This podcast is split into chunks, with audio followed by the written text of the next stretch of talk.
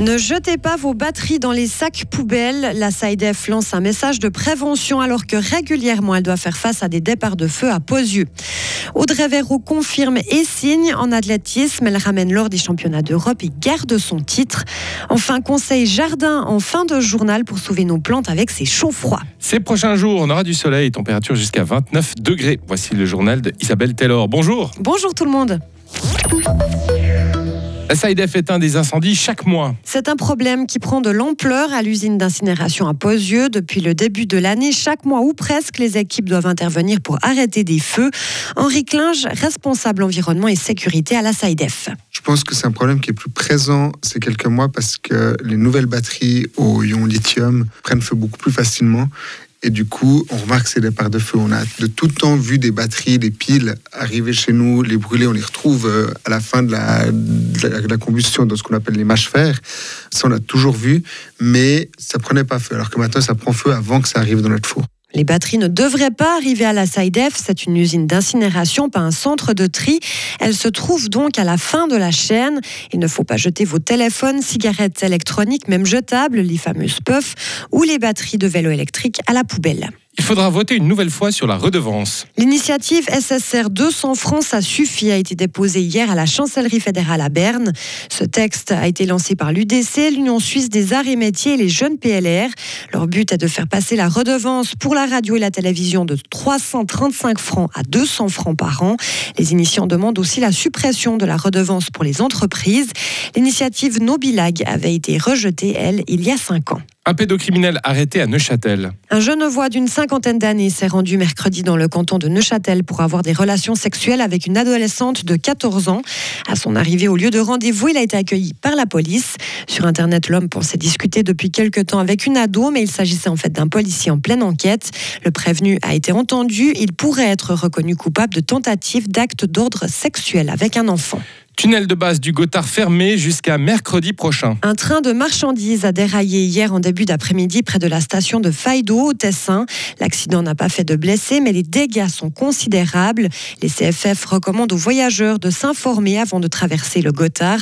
Votre train peut être supprimé ou la durée de votre trajet peut être prolongée d'une heure. Le président de la Confédération Alain Berset a rencontré hier à Bogota le président colombien. Les discussions ont notamment porté sur le processus de paix en Colombie. Les médias qui ont assisté à la rencontre décrivent un président colombien très nerveux. Il traverse la plus grande crise politique depuis son entrée en fonction il y a un an.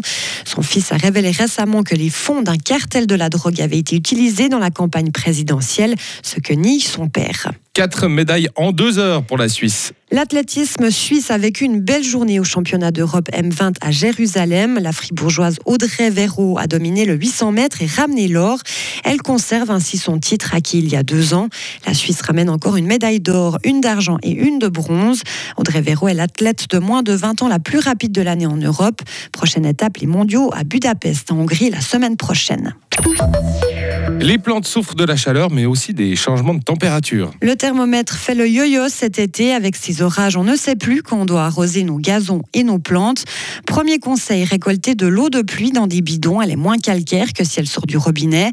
Elle est aussi en général à la bonne température, car de l'eau très froide peut créer un choc et rendre les feuilles jaunes.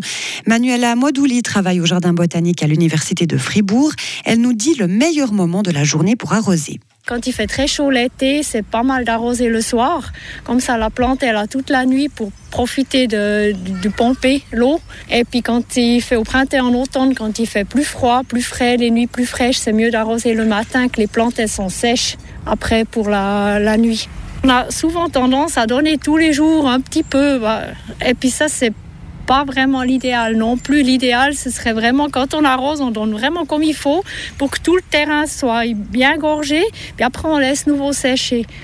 Ça veut dire que bon, ça dépend toujours de la grandeur du pot, mais il faut adapter. Des fois, c'est tous les deux, trois jours, ou c'est tous les une fois par semaine. On peut également protéger les racines des plantes avec de la paille, des copeaux ou encore du gazon coupé et séché. Ouais, et puis après, tu mets des copeaux, il y a un chat qui vient se poser dessus, ça écrase tes plantes. Moi, j'y arriverai jamais. Jardinage et moi, c'est pas possible. Je n'ai pas vraiment la main verte non plus, donc je peux pas vous donner de conseils. Il faut qu'on demande à nos jardiniers. on, en a heureusement. Oui. Oui, oui. Ils m'ont déjà aidé, mais ça n'a jamais rien donné de bon. Ah, ça aide un moment, mais. C'est ça. Euh, Oui, il faudrait donc- un jardinier à domicile avec la plante. Ça, Ah ce serait oui. bien. Ah ouais, bah oui, c'est ça. hein. ça, ça va avec. Retrouvez toute l'info sur frappe et frappe.ch. La météo, avec les rencontres de folklore international du 14 au 20 août à Fribourg et dans tout le canton. Aujourd'hui, on aura un temps plutôt ensoleillé, température pleinement estivale. Il va faire jusqu'à 29 degrés. Samedi, dimanche, du soleil, de la chaleur, même un temps assez lourd avec des orages, surtout en montagne.